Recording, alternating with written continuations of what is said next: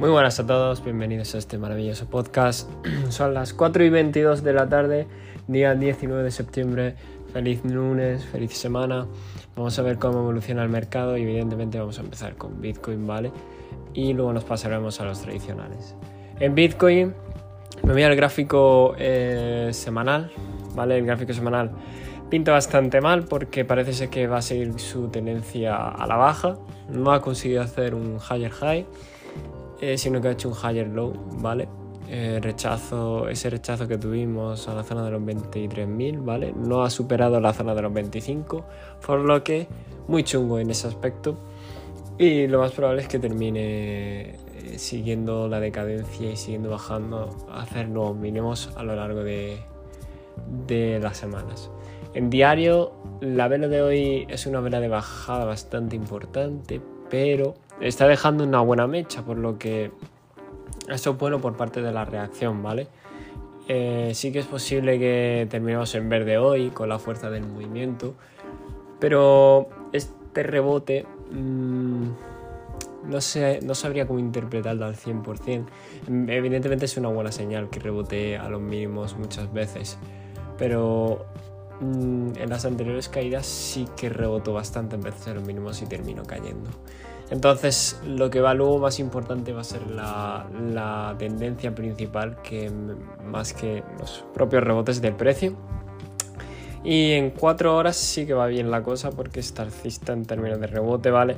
Podemos rebotar a la, eh, perdón, podemos rebotar a la zona de los 20.000, 20.100, ¿vale? Esa zona por ahí, pero no mucho más, la verdad.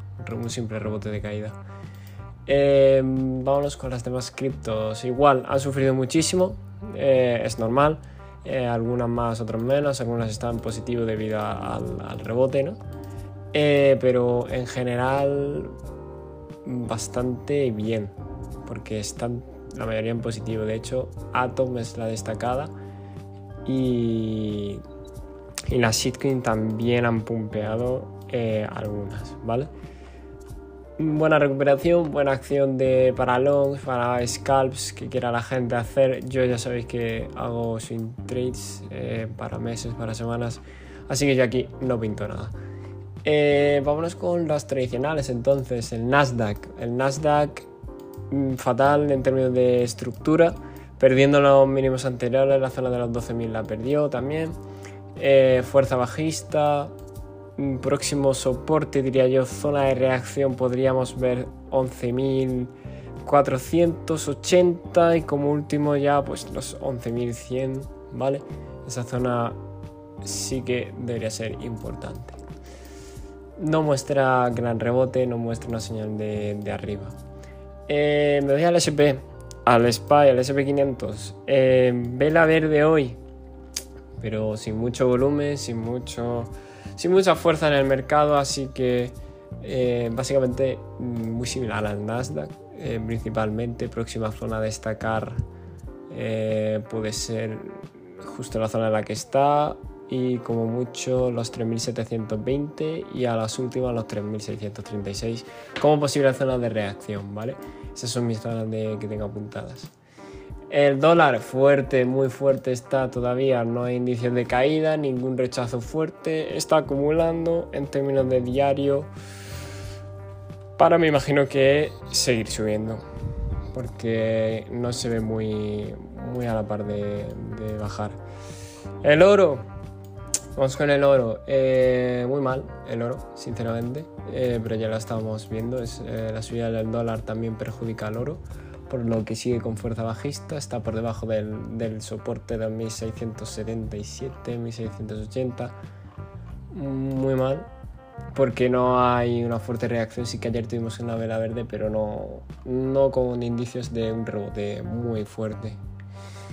Mm, quiero repasar por último la dominancia de Bitcoin que sí que está pillando ahora más importancia, lo cual es un poco ilógico debido a que las alts están subiendo bastante ahora en términos de rebote y, la dominancia de Bitcoin sigue subiendo y Bitcoin también sigue subiendo, así que sí que tiene sentido porque todo ha subido impulsado por Bitcoin.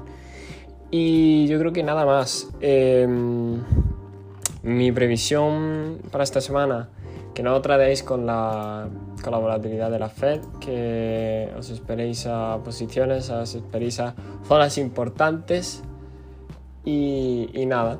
Eh, nada más, sigo esperando, sigo manteniendo mi análisis de, de Bitcoin, ¿vale? Con posibles rebotes, pero para terminar en nuevos mínimos y, y nada.